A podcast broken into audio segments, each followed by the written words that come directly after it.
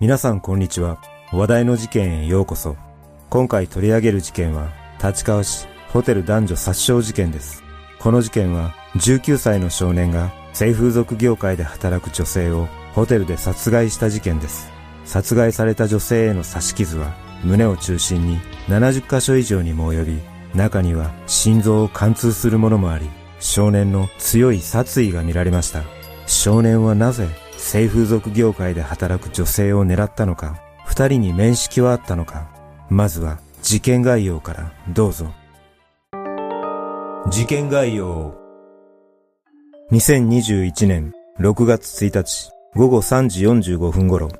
東京都立川市のホテルで派遣型風俗店の女性従業員 A さん、当時31歳が男に刃物で刺され死亡し、A さんと同じ店の男性従業員 B さん、当時25歳が重傷を負った。犯人の男はホテルの客室内で A さんとトラブルになり、二人を刃物で襲った後、電車とバイクで逃走したとみられ、警察は B さんに対する殺人未遂容疑で男の行方を追った。現場から男が逃走したとみられる経路で複数の血痕が発見され、男が二人を刺した際に怪我をした可能性も視野に入れ、捜査を続けた。その結果、事件翌日、6月2日、正午前、警察は現場から約12キロ離れた東京都羽村市内で、東京都あきる野市に住む職業不詳の少年 C、当時19歳を確保し、B さんに対する殺人未遂容疑で逮捕した。その後の調べで C は容疑を認め、A さんの殺害についてもほのめかしていることから、殺人容疑でも捜査し、動機や犯行に至った経緯などを調べるとしている。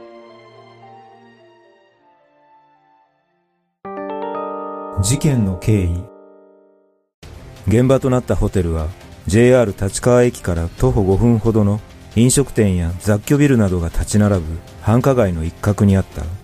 事件当日犯人の男 C は被害女性 A さんの勤める店を利用するのは初めてだったとされネットで写真を見て A さんを指名したという午後3時半前 C は先にホテルの客室に入りその後間もなくして A さんが客室に入った。その約6分後、二人はトラブルになり、A さんは店に電話をし、盗撮です。すぐに来てください。と連絡をしている。この時、A さんが電話で話した盗撮です。という言葉は、店で使われていた SOS の隠語だったとの情報がある。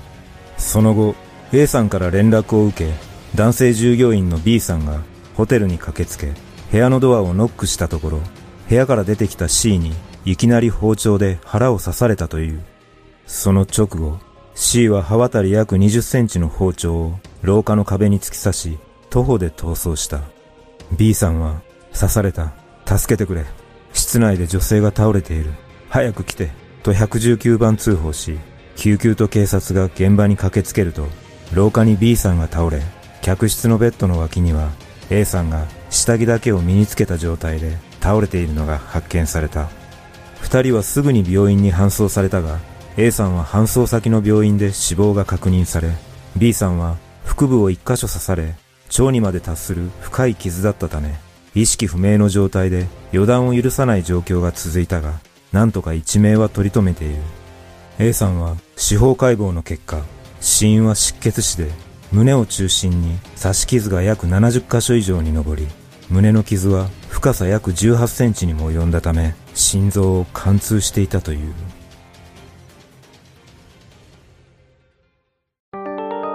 警察の捜査。事件後すぐに警察は B さんに対する殺人未遂容疑で C の行方を追った。その後の調べで C は上下黒っぽい服を着用し、マスク姿でリュックを背負い、ホテルから JR 立川駅まで徒歩で逃走し、電車で東京都昭島市の拝島駅で下車した後、バイクで逃走したことが防犯カメラの映像から判明した。捜査開始の翌日、羽村市内で捜査員がバイクで走行している C らしき男を発見した。捜査員が何をしているんですか？と職務質問すると、この時 C はツーリングをしていますと答えたという。その後 C は任意同行で犯行を認めたため警察は B さんに対する殺人未遂容疑で逮捕した。逮捕時、C の両手には犯行の際に負ったと思われる傷があり、トイレットペーパーや絆創膏で手当てしていた形跡があったという。取り調べの中で C は、人を殺す動画を見て刺激を受け、無理心中を撮影しようと思ったが、A さんに断られ喧嘩になった、と供述し、風俗業は少子高齢化の歯止めに役立っていないという趣旨の話もしていることから、殺害する目的で風俗店を利用したとみて、今後 A さんに対する殺人容疑でも再逮捕する方針だという。事件後、マスコミの取材に対し C の母親は、驚きとショックで言葉を失いながら C の様子について語っているが、事件当日は仕事に行くと言って朝8時に家を出ており、C は普段から暴力的な一面はなかったという。警察は引き続き殺害に至る経緯や動機を調べている。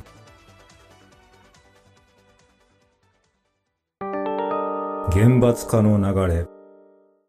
この事件の犯人が19歳だったとの報道により、以前から取り出される少年犯罪の厳罰化に注目が集まった。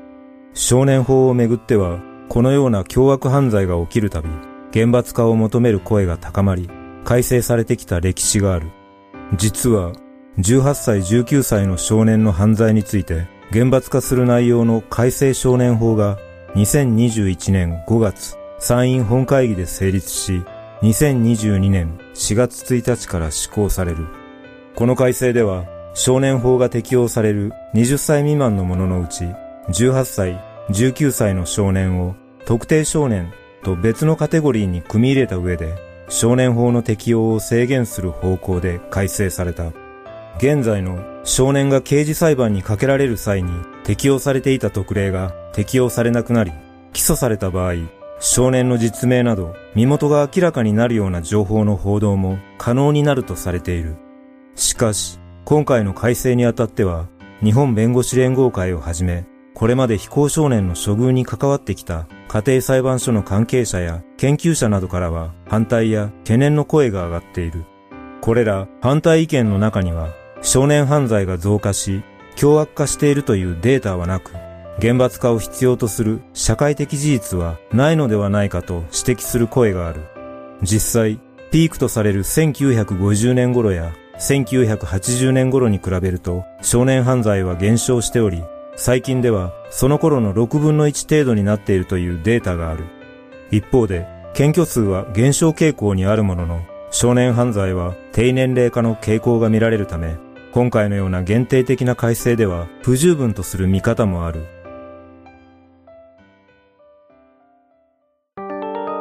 実名報道この事件は逮捕された C が19歳だったことから報道では実名が伏せられていたが被害者である A さんについて一部の報道機関が実名や職業を報じたことで疑問の声が上がった。実名報道後、すぐにネット上にはまとめサイトが複数立ち上げられ、A さんと思われる写真などが SNS で拡散される事態となった。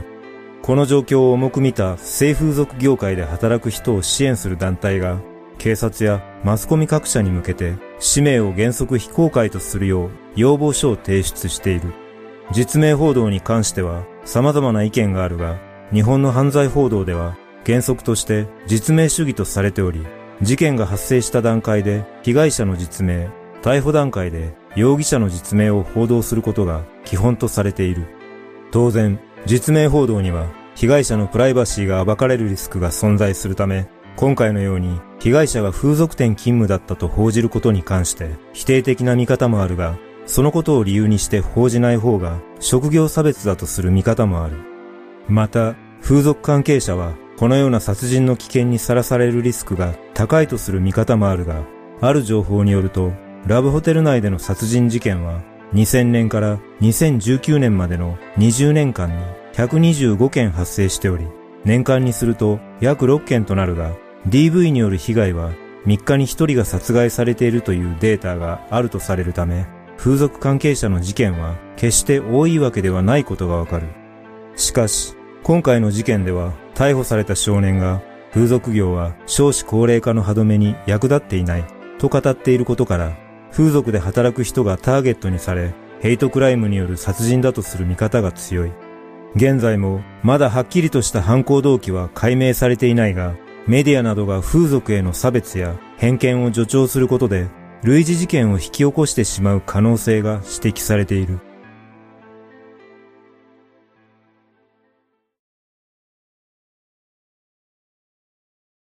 この事件は現在も C への取り調べが行われていますが、詳しい動機などは未だ明らかにされていません。C は事件当初、A さんの殺害を認める供述をしていたとされますが、弁護士の接見後は黙秘に転じているとされています。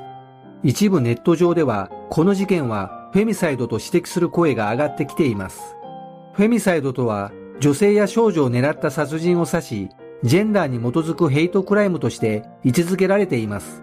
C の供述が真実だとすると、風俗業界に偏見を持っていたことが引き金となり、風俗店従業員を無差別に狙ったフェミサイドだったのかもしれません。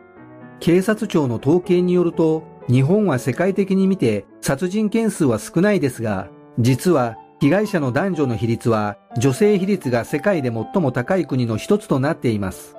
もちろん、これらの統計が全てフェミサイドというわけではありませんが、今後、フェミサイドによって犠牲となる女性を一人でも減らしていくためには、社会全体の問題として捉え、フェミサイドという概念がより一層浸透していくことが重要ではないでしょうか。皆さんはこの事件をどのように感じたでしょうか